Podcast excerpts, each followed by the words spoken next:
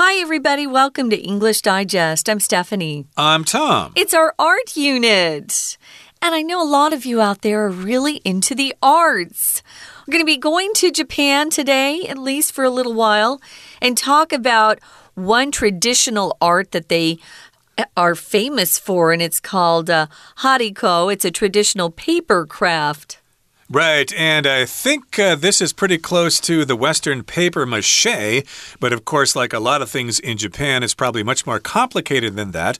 Of course, uh, when I was a kid, we did paper mache. You take newspaper and wad it up into balls, and then you cover it with sticky tape, and then you take little strips of paper that have been dipped in glue and water, and you apply those strips of paper onto the object and mm -hmm. wait for mm-hmm. them to dry, and then you paint it. So it's kind of similar, but again, this is a traditional paper craft of Japan. And that's what we're talking about today. So let's not delay any further. Let's listen to our article read now from top to bottom. Japan has a rich culture of art. One particularly distinctive craft is hariko, which uses paper and glue to make figures. This technique originally came from China but gained popularity in Japan during the Edo period 1603 to 1867. It involves layering paper carefully by hand to make toys and lucky charms. One popular Hariko figure is the tiger. It was put outside of homes when the son was sent to war. Hariko tigers were talismans that people believed would help the son to return home safely, just like a tiger always returns to its den after a hunt. The process of making hariko is time consuming and labor intensive. The initial step involves wetting thin pieces of paper and gluing them onto a wooden mold. This step is repeated to reinforce the item. Once the layers are all dry, a hole is cut in the paper to remove the mold. Then a layer of powder made from crushed shells is mixed with glue and put on the item. Finally, it is painted with the desired design. Hariko fell out of popularity during World War II. However, a number of artists around Japan are trying to revive the Hariko tradition. One such artist is Hashimoto Shoichi, who is based in the Fukushima prefecture. This area was hit by an earthquake and tsunami on March 11, 2011. Hashimoto wanted to do something to help with the reconstruction effort. He crafted a gigantic Daruma doll, which, according to popular belief, protects from disaster. The Daruma had the Japanese word for reconstruction on its belly, and people were encouraged to write messages on it. The artist also facilitates workshops to help keep the tradition of hariko alive. He hopes to motivate people to learn about hariko and bring the art to the next generation. Hashimoto believes the possibilities for hariko are infinite. Okay, guys, let's get started. This is Hariko, and it's a traditional paper craft of Japan. You'll often see um, a phrase we use in English to describe lots of uh, arts that we make with our hands, in particular. We call them arts and crafts. Uh, when we were in school, uh, we always had art class too. That mm. was part of school. We really enjoyed that part. I didn't because I already knew or understood as a young elementary school student that I had zero talent and that I wasn't any good at this stuff. So I was always kind of embarrassed in art class. But arts and crafts are things that are made by skilled artisans or artists and they they use different types of materials it could be some sort of yarn or thread or paper or canvas. Maybe they're painting here. We're going to be talking about something that's very close to what we call paper mache in America. And, uh, but the way the Japanese do it, of course, is very, very Japanese. Indeed, and it's highly skilled, and of course, you can probably sell these works for lots of money. Mm. And but uh, again, for reference, it is similar to our paper mache. And of course, again, it's called hariko, which I believe in kanji is jiangzi. Uh, you may have heard of that. And again, it uses paper and glue to make figures or shapes or whatever. And this technique originally came from China, like a lot of things in Japan that came from Tang Dynasty China China, but it gained popularity in Japan during the Edo period, which lasted from 1603 to 1867. Now, popularity refers to the degree to which something is popular. So it became popular in Japan or it gained popularity in Japan during a certain historical period in Japan called the Edo period, which again lasted from 1603 to 1867. Now, how does it work? Well, it involves layering paper. If you layer something, you put one layer uh, on top of another. So usually it's they are very thin layers that you're putting on. If you're making a cake, sometimes people will put several layers of icing on something. Uh, which makes it really, really sweet. This involves little thin pieces of paper uh, being carefully placed by hand. Uh, one after another. They use this layering process to make toys and lucky charms. A lucky charm is something you keep with you to bring you good luck. And who doesn't need a little good luck? Indeed, and of course, toys you can play with, but Lucky Charms, of course, are things that'll probably bring you good luck in your home if you put it on the desk of your business or something like that. It mm. will hmm. attract uh, business, like those cats with the uh, waving paw, you know, uh, that's kind of a lucky charm. Mm -hmm. And the Daruma, which we'll get to later, is also similar. And one popular Hariko figure is the tiger. It was put outside of homes when the son was sent to war. So that's one particular figure that you'll see a Hariko figure in the shape of a tiger. And the reason they have that is because they put it outside of homes when the son was sent to war to fight against against the Americans at Pearl Harbor or places like that. And Hariko tigers were talismans that people believed would help the son to return home safely just like a tiger always returns to its den after a hunt. Mm. Now, we've got a talisman here. You can say talisman or talisman. It's just kind of a lucky charm. Uh, it can be an object that you have that will bring you good luck or it will give you magical powers. Right. And. Uh, usually, a talisman would include something like a ring or a stone, and they've inscribed or written something on it. Here, it's a little different. It looks like a tiger uh, Tom and I were looking at photos of some hariko before we started, and a couple of the little tigers look like kitty cats to me, but uh, they're pretty cute. It depends on the artist and what it looks like. So, this hariko figure of the tiger was meant to try to. Um, keep that son going off to war safe from being harmed or killed so that he would one day return home safely. We hope that for everybody who has to go to war. So it was kind of just like a tiger who returns to his home. We're calling his home a den after going on a hunt. And you know, sometimes tigers can be hurt while they're hunting for food, even though they're very strong animals and they typically win any fight that they have. They can be injured or, or harmed as they're hunting for food. So, a den is often just something we refer to when we're talking about a wild animal's lair or where they live, their habitation. Yeah, their house, basically, uh, whatever that entails. Mm -hmm. And of course, uh, they have the tiger outside the house. So the son will return home safely, just like a tiger will return back to the den. Mm -hmm. A den is also kind of a room in a house where you can go study or do something in private. But uh, they're not so common. We did not have a den in my house when I was growing up. We didn't have a living room or something like that. But yeah, uh, it can be called a study, mm. which some people call it a study. Uh, usually, it's where um, you could study as a kid, but my dad would often meet with clients after work there. But it's also called a den, you're right. Indeed. Now, here in the next paragraph, it says the process of making hariko is time consuming and labor intensive. So, yes, indeed, it does involve a lot of steps. Uh, it's different from origami, I suppose. Origami, yes, mm. indeed, can be quite uh, time consuming and labor intensive. But this one involves other materials besides a piece of paper. Mm. Uh, in this case, you need, uh, yeah, what did, what did you need here? You need to have paper and glue.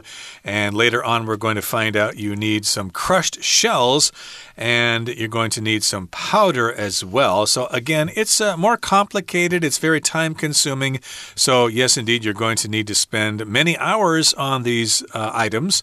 And of course, you're going to uh, have to work really hard. That's what labor intensive means. Mm -hmm. That means you need to have a lot of people working on it at the same time, especially if it's in a factory that produces certain products. But here the labor would be your labor. Right. And it takes a lot of time, time consuming. Uh, you can describe a lot of things as being time consuming. Um, some things are worth the time you put into them, and they're worth the labor uh, that you do, um, you know, extend to them. But um, I'm sure it's quite lovely, but it's not easy. That's what they're trying to warn you of. So, the initial step in the whole process is wetting or adding water or something liquid to thin pieces of paper and then gluing those thin pieces of paper onto a wooden mold. Uh, initial here just means something that happens at the very beginning. So it's uh, the first step in the whole process. So you could say the first step or the initial step. Uh, it's the same thing. Now, a mold is a shape of something.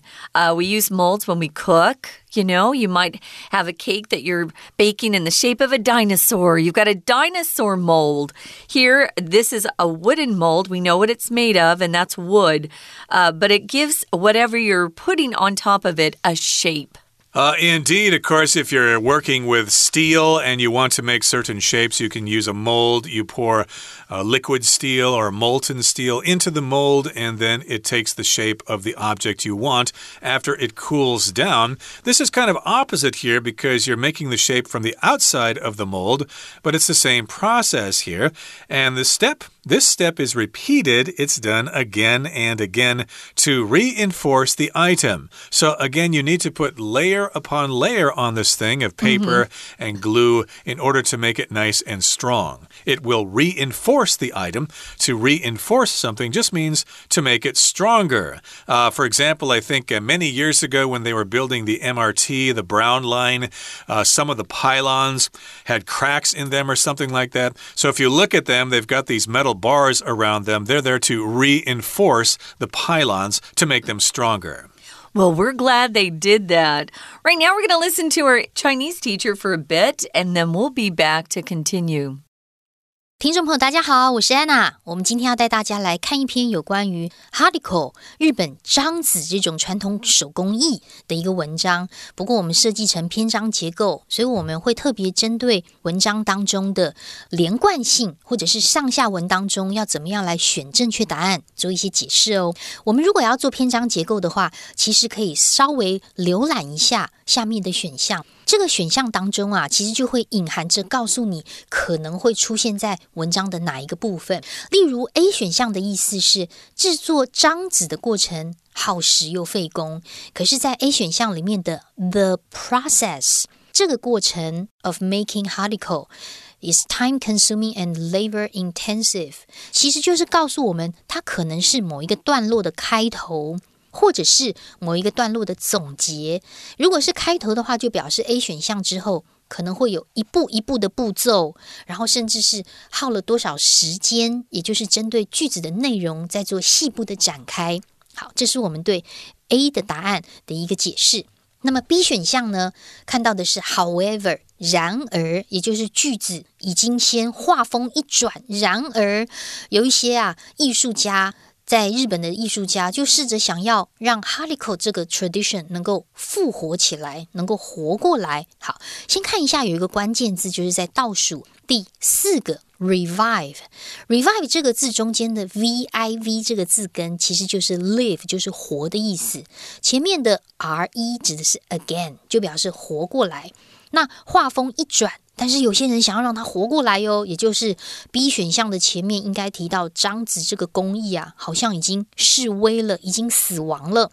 C 选项看到一个代名词，代名词一定是指涉前面提过的什么样的东西，这个东西被放在家门外，然后呢，当儿子出去打仗的时候，所以上下文应该会提到儿子出去打仗，然后什么东西要挂在门外之类的。我们猜应该是章子这种东西。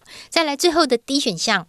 我们看到这个艺术家，我们要注意哦，the 这个定冠词就是限定，就表示上文有提到这个艺术家啊，也 also 也要圈起来，因为表示他除了现在 D 选项的这一些举办工作坊的事情之外，他还做了别的事哦，也举办工作坊，所以冠词的 the 跟也都很重要。那言下之意应该 B。跟 D 的选项大概会是同一组的，应该是张子啊，他可能慢慢的示威，但是有一些艺术家想要复活这样子的传统，甚至是有艺术家做了哪些具体的事情，我们在浏览之后就赶快来看一下喽。在第一段，我们因为一开始一定会提到介绍一下所谓的章子这样子的独特的工艺。当然，一开始是来自于中国，不过呢，主要就是用来制作一些玩具啊，或者是 lucky charms 幸运符。接下来就看到我们第一题喽。第一题的前后啊，特别讲说，其中一个很受欢迎的 figure 就是 the tiger 老虎。那我们在做篇章结构的时候。上下文一定要看清楚，所以下一句话一定要看，也就是第一段第七句的地方。第七句他说啊，大家相信啊，章子就是可以帮助儿子回家的一个护身符。所以我们有看到 the sun 在第七句呼应了第一格，而 C 选项的这个 it 当然指的就是这种 the tiger 老虎这个东西，所以第一格应该是选 C。最为适当。那再来第二格呢？在段落的一开始，不知道讲了什么东西，可是你稍微浏览一下，发现第二段好像都是在讲一些制作的过程。We're going to take a quick break. Stay tuned. We'll be right back.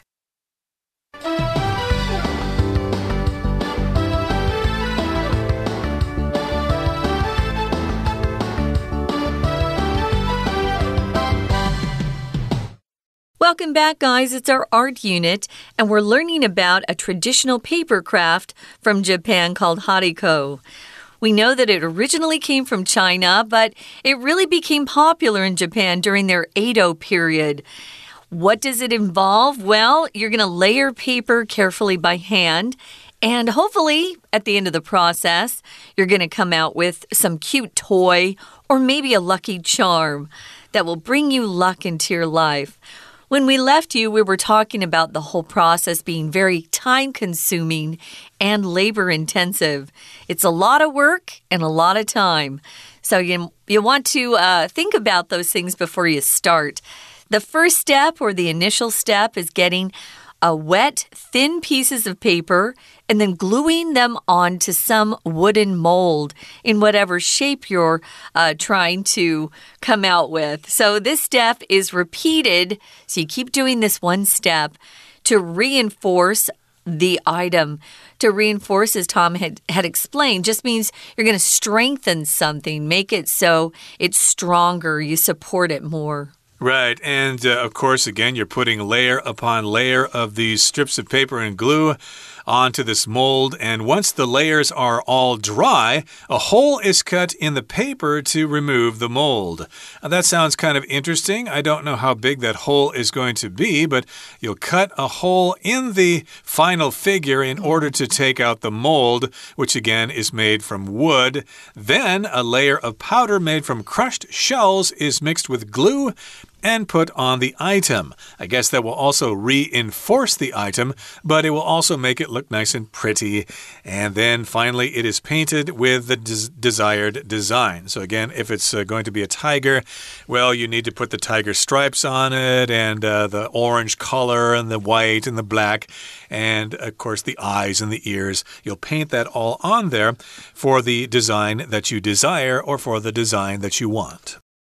Wow. So if you don't like a typical tiger design or the colors of a tiger, you can paint your tiger whatever color you want. So it's up to you. Moving on to the next paragraph, it said Hariko fell out of popularity. If something falls out of popularity, it's no longer popular. But as you know, and if you follow fashion, you you know that some old styles that were popular long ago have become popular once again. That's because they've been revived. To revive something is to bring back something that once was popular or uh, maybe a trend that people were following, and then people got tired or bored of it, and then it was revived. So, now it says a number of artists or many artists around Japan, they're trying to bring back this tradition of hariko. Yep, a number of artists, a certain amount of artists, many artists, you could also say, they want to revive this tradition to bring it back to life. And one such artist is Hashimoto Shoichi, who is based in the Fukushima prefecture. Mm. Of course, in Japan, their xian, as you call them here in Taiwan, are prefectures, and they've got all sorts of them all over the place. This one is Fukushima, which I believe is on Honshu Island, if I'm not mistaken. And this area was hit by an earthquake and tsunami on March 11th, 2011. You may have been uh, young enough or old enough to remember when that happened. I certainly remember when that happened. Mm -hmm. They had some pretty good videos coming out of there when the uh, tsunamis came in and flooded all these coastal towns. It's crazy. Or when the earthquake was shaking the buildings and things mm -hmm. like mm-hmm. that. Uh, it was uh, quite uh, uh, covered very well by the news media at the time. And yes, indeed, this is a guy from uh, Fukushima. And I guess he was inspired by that disaster to try to bring this uh, traditional art form back again. Now, you guys all know what earthquakes are. I don't think we've had a tsunami in Taiwan yet, but. Uh, it's something that is possible. It's not impossible for us to experience a tsunami. That's when a big sea wave uh, that is caused by an earthquake um, becomes so big that it goes to shore and can actually cover a lot of land and can uh, kill a lot of people that way. I know that Thailand had a huge tsunami mm. and they lost a lot of people that way. So, our artist Hashimoto, he wanted to do something to help with the reconstruction effort. Reconstruction refers to rebuilding something after it's been destroyed or damaged. And you know that Fukushima needed a lot of help after that horrible earthquake and tsunami. Right, so we're talking about the reconstruction effort, and he crafted or he made a gigantic Daruma doll, which, according to popular belief, protects from disaster. So you've probably seen hmm. this and you've probably seen them in Taiwan even. It's kind of red, it's like a big head, and it's got black eyes. Although the second eye is not painted in, you only do that when your project is finished, when you've achieved success. And this was a, gi a gigantic Daruma. And if something's gigantic, well, it is as big as a giant. It's huge. Mm. It's big. Uh, you probably need to go onto Google search to find out exactly what it looked like. Uh, Daruma, I hope I said that right, in kanji, I believe is Damo.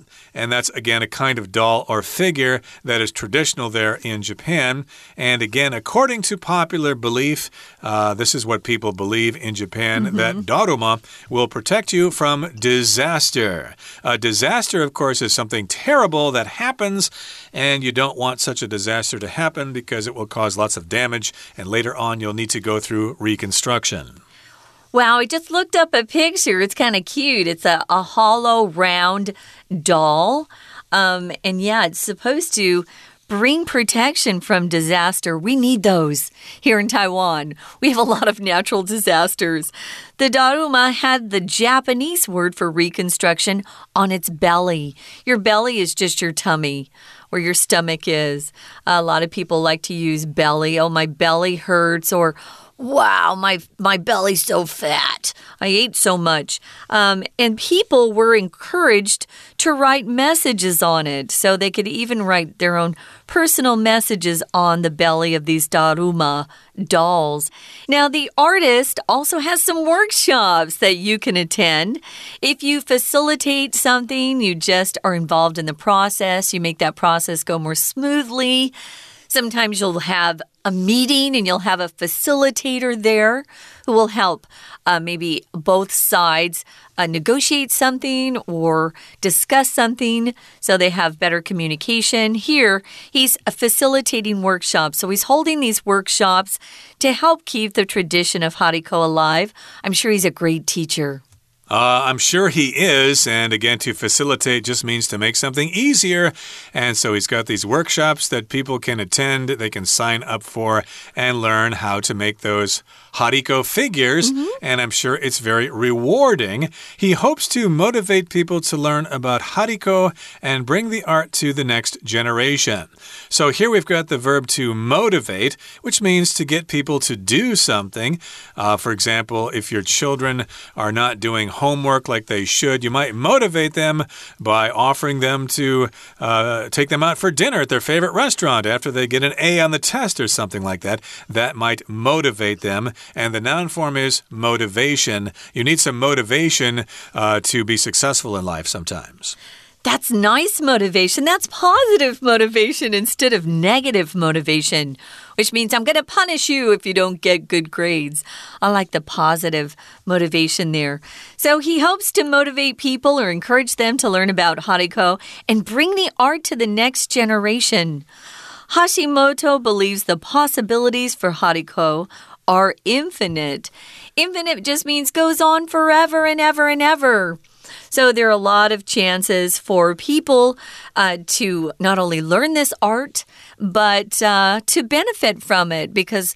Um, I know if you believe in something hard enough, it usually works. So maybe it will continue to protect people from disaster in the future if they have uh, a Daruma doll in particular. Now, I'm inspired myself, although I don't think we have any workspaces at home for me to try this, but uh, I guess maybe I'll watch YouTube videos of people mm. doing it while I can't. Okay, that brings us to the end of our discussion for today. It's time now to turn things over to our Chinese teacher. 所以从第二句开始的 the initial step，一开始的第一步，第三句的 this step 这个步骤，第四句 once the layers，当每一层都干的时候。 第五句 then 然后要做什么什么，第六句的 finally 到最后如何如何，它就是在描述一个过程。所以在第二段，从第二句开始，一直到全部的段落结尾的内容，都呼应了答案 A 的 the process。而且的确内容就提到非常的 time consuming、labor intensive，是非常耗时而且费工的。所以第二题答案选 A 是最适当。好，接下来我们就剩下两个选项，就比较好选喽。在第三段的地方，我们看到张子其实后来就在第二次世界大战之后就退了流行。然后在第三格不晓得填了什么之后，后面看到 one such artist，其中有一个这样的艺术家，然后就出现了具体的名字喽。那三跟四都是要提到日本的艺术家很想要恢复张子这种。艺术这种工艺的状况，所以第三格呢，先提到的是一个 however，然而虽然已经示威，但然而有一些艺术家想要恢复章子的工艺，而其中一个就是 Hashimoto 这位先生。